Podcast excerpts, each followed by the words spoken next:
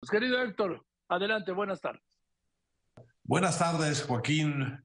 Eh, quiero tocar ahí un asunto que me parece particularmente digno de atención.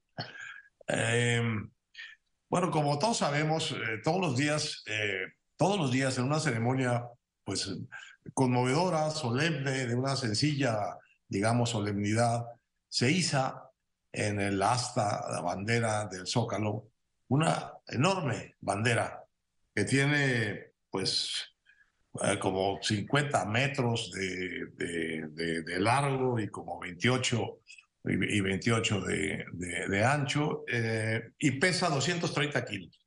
se sube a un asta que mide un poco más de 100 metros. Todos los días, a las 8 de la mañana, salen de Palacio Nacional cargando, portando sobre su hombro derecho, creo que 16 o 18 soldados, y atrás de ellos van otro, otro, otro contingente eh, eh, tocando la trompeta y, los tambores, marcando, digamos, el paso marcial con el que se dirigen eh, los portadores de la bandera hacia el asta bandera.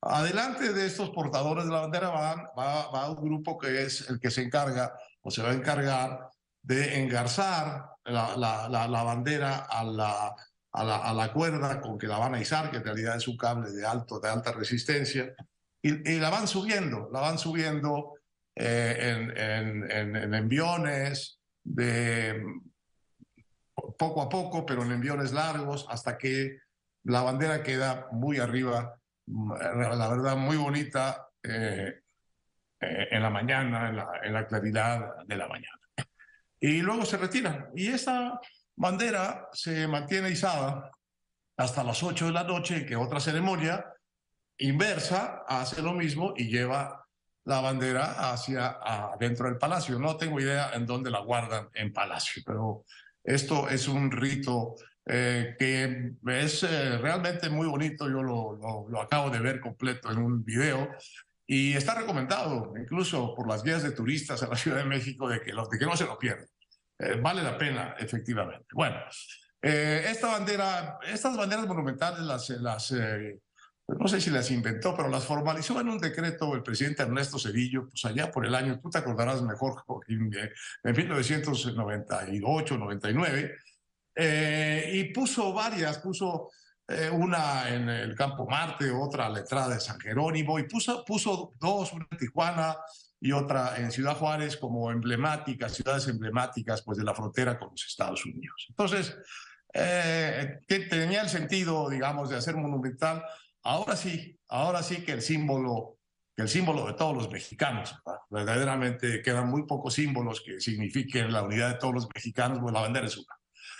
Pues resulta, Joaquín, que la, la bandera de, de, Zócalo dejó de ser de todos los mexicanos eh, en estos últimos días, eh, porque no fue izada el día 26 de febrero, en que hubo la gran concentración en el Zócalo, pues en eh, exigencia de respeto al INE y, y, de, cuidado a, a, a las instituciones básicas de nuestra democracia y no fue, no fue izada. Hubo, hubo, para esos mexicanos, ese día no hubo bandera. Ese día la bandera se la quedó, eh, eh, eh, se quedó en las entrañas del, Palacio Nacional. Debo añadir una cosa interesante, que es que esta bandera, yo no sé dónde la guardan, pero sí leí que cada, cuando se decoloran o se rasgan con el viento y con el sol, con la intemperie, y, quedan, digamos, indignas de ser desplegadas, pues las, queman, las incineran, Joaquín, en un fuego solemne durante el cual se, canta el himno nacional. Bueno, pues esta bandera que es la de todos los mexicanos, pues parece que ya tiene propietario, Joaquín, porque como te digo, eh, no fue prestada a los mexicanos que se reunieron ahí el 26 de febrero, que nos reunimos ahí el 26 de febrero. No, ese día no hubo bandera para nosotros. Y el día de ayer en la marcha de las mujeres, tampoco hubo bandera para las mujeres.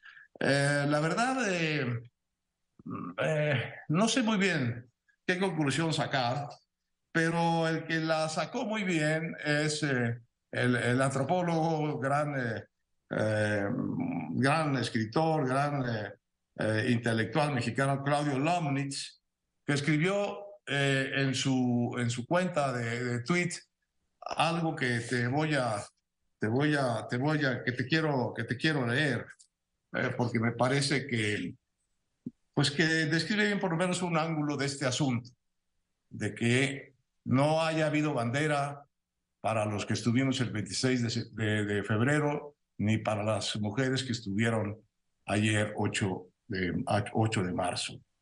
Dice Claudio Lomnitz, desnacionalizar a quienes protestan o disienten es un camino peligroso que tiende al fascismo.